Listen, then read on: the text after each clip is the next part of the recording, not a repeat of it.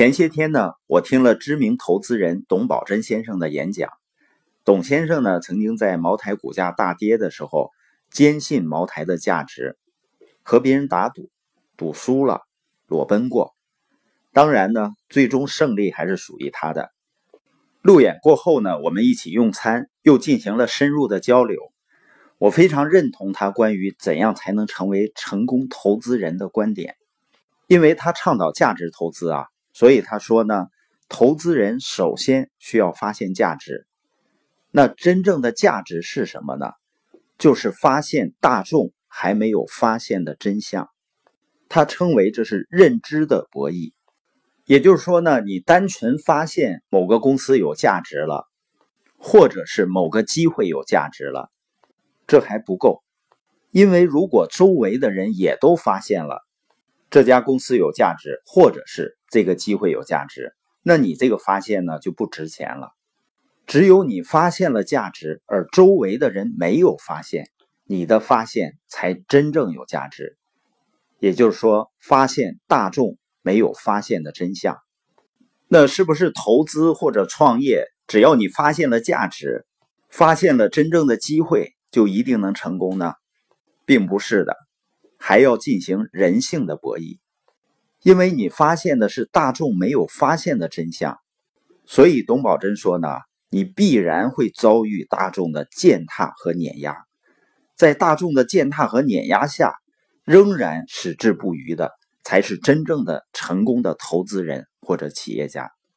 实际上，关于把握机会上，我发现也是关于认知的博弈和人性的博弈的，因为我发现啊。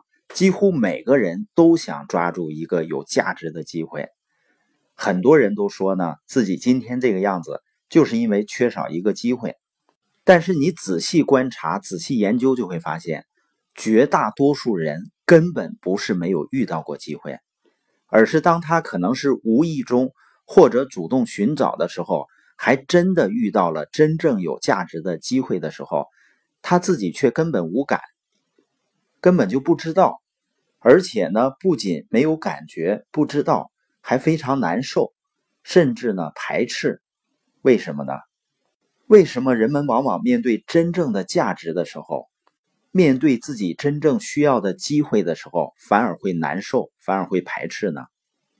因为人们衡量一件事儿、一个机会正确与否的标准错了。也就是说呢，人们在衡量这件事儿。是不是正确的？这个机会是不是真正有价值的？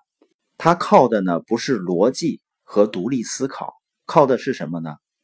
它靠的是认同这件事儿、这个机会的人是不是足够多？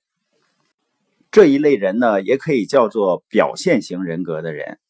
你会发现呢，他们整天哭着喊着说需要机会，但是当真正面对一件事儿，一个机会的时候，他在乎的不是这件事情，这个机会本身是好还是坏，他们只在乎自己做的这个事儿是否听起来好听，是否显得好看。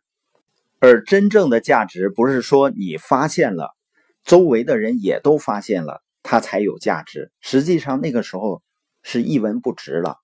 真正的价值是你发现了大众没有发现的真相。也就是说呢，你确定你是正确的时候，如果不认同你的人越多，这时候你的正确价值才越大。所以，如果你确定自己是正确的，而身边多数人并不认同你做的事情，那你应该高兴还是痛苦呢？那肯定是应该高兴啊，并且呢，是越不被认同越应该高兴。如果是这样的话，我们就在人性的博弈上胜利了，因为我们开始坚持正确，而不是寻求认同。